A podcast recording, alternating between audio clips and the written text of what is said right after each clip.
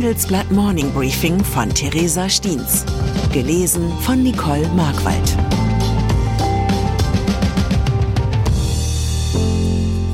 Guten Morgen allerseits. Heute ist Donnerstag, der 9. November. Und das sind unsere Themen. Abschied eines Wunderwutzis. René Benko geht bei Signa. Abschied vom Generationenvertrag. Wirtschaftsweise fordern Rentenreform. Abschied der Panda-Bären, Chinas diplomatischer Schachzug. Nach einer kurzen Unterbrechung geht es gleich weiter. Bleiben Sie dran. Sie investieren in Aktien, es fehlt Ihnen aber eine klare Strategie. Ihr Depot ist ein Sammelsurium mehr oder weniger guter Ideen. Dann geht es Ihnen wie vielen. Lernen Sie in der Masterclass erfolgreich investieren, alles über kluge Börsenstrategien. Mit dem Rabattcode Investieren20 gibt es 20% Nachlass auf den Normalpreis. Infos unter handelsblatt.com slash erfolgreich investieren. Fremdenhass. Heute ist ein guter Tag, um besonders aufmerksam durch Deutschlands Städte zu laufen und einmal darauf zu achten, was fehlt. In Düsseldorf etwa, in der Straße, in der vor einigen Jahren noch die Handelsblattredaktion ihren Sitz hatte, fehlt eine Synagoge. Sie war einst das kulturelle und spirituelle Zentrum der etwa 5000 Mitglieder zählenden jüdischen Gemeinde Düsseldorfs. Heute vor 85 Jahren steckten Mitglieder der nationalsozialistischen SA-Truppe das Gebäude in Brand. Drei Wochen später wurde es abgerissen. Die jüdischen Mitbürger wurden systematisch vertrieben und ermordet. Heute ist ein guter Tag, um sich an diese Taten zu erinnern. Denn Jüdinnen und Juden müssen in Deutschland wieder um ihre Sicherheit fürchten. Und das nicht erst seit dem Krieg im Nahen Osten. Doch auch Muslime erleben bei uns Stigmatisierung, Ausgrenzung und Gewalt. Wenn uns die Lücken in unseren Städten also eines lehren sollten, dann, dass Hass gegen andere Religionen in Deutschland nie wieder einen Platz haben darf. Signa ein guter Abgang ziert die Übung. Das soll schon Friedrich Schiller gewusst haben. Im Fall René Benko ist den Investoren wohl vor allem wichtig, dass es überhaupt einen Abgang gab. Ob er die Übung noch zu zieren vermag, ist allerdings fraglich. Gestern gab Benko bekannt, sich aus dem Beirat der von ihm gegründeten Signa Holding zurückzuziehen. Den Vorsitz übergibt er an den Sanierungsexperten Arndt Geiwitz. Ein Schritt, zu dem ihn seine Investoren gedrängt hatten. Benko beschrieb den Führungswechsel als beste Lösung in der derzeitigen Situation. Der Abgang des René Benko erfolgt in einer heiklen Lage. Signa steht finanziell stark unter Druck, vor allem wegen steigender Zinsen und Turbulenzen auf dem Immobilienmarkt.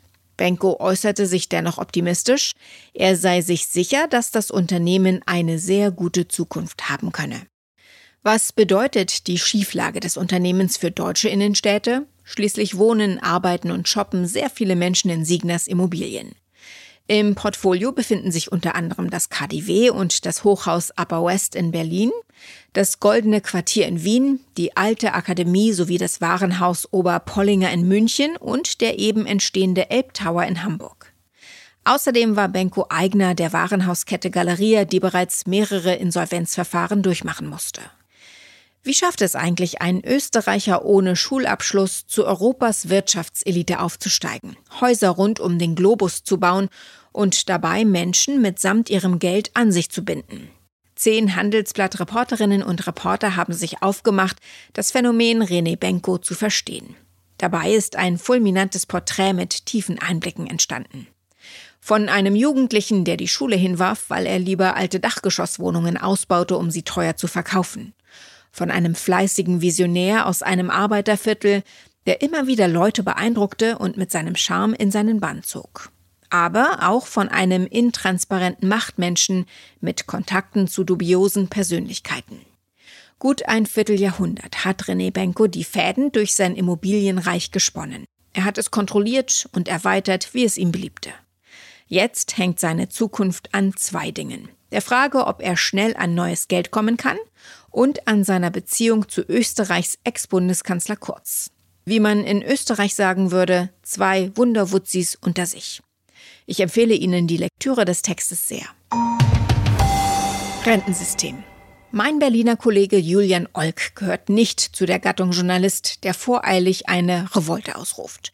Doch es gibt ein Thema, bei dem selbst Olk keinen anderen Ausweg mehr sieht, als den Aufstand zu fordern. Die Rente.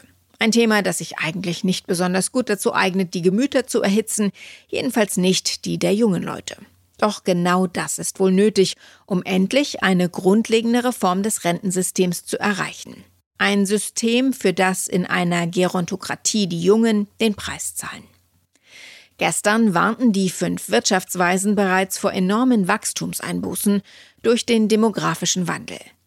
Das Potenzial der deutschen Wirtschaft, also das jährliche Wachstum bei normaler Auslastung, liegt demnach bis 2070 bei nur 0,7 Prozent. Um das Wachstumspotenzial zu verbessern, bräuchte es eine höhere Erwerbsquote und mehr Zuwanderung.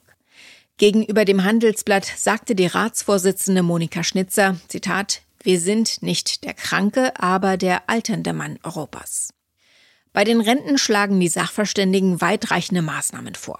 Das Eintrittsalter soll an die Lebenserwartung gekoppelt werden, Renten sollen gekürzt werden. Außerdem soll eine milliardenschwere Aktienrente unterstützen. Um dadurch die Altersarmut nicht zu befeuern, will die Mehrheit der Wirtschaftsweisen, dass Gutverdiener mit einem Teil ihrer Rente ärmere Senioren unterstützen. Ob die Politik die Maßnahmen auch umsetzt, ist fraglich. Schließlich bedeutet das Wort Rentenkürzungen bei einer alternden Wählerschaft nichts anderes als politischen Selbstmord. Tierwelt. Zum Abschluss noch ein Blick auf eine unterschätzte Waffe der Geopolitik, Pandabären. China verleiht seine tollpatschigen schwarz-weißen Bärchen im Rahmen der sogenannten Panda-Diplomatie an Zoos in aller Welt mit realen Effekten. Die Entsendung der Pandas fällt oft mit wichtigen Geschäftsverträgen und Freihandelsabkommen zusammen. Es ist als wirklich schlechtes Zeichen zu deuten, dass China seine pelzigen Diplomaten jetzt aus den USA abzieht. In nur wenigen Wochen wird es in keinem amerikanischen Zoo mehr Pandas geben. Den USA bleibt also nicht mehr viel Zeit, die Bären als Undercover-Agenten für die CIA zu gewinnen. Um sie vom Seitenwechsel zu überzeugen, sollte der Geheimdienst der Bären eine lebenslange Versorgung mit Bambus und Raupen anbieten.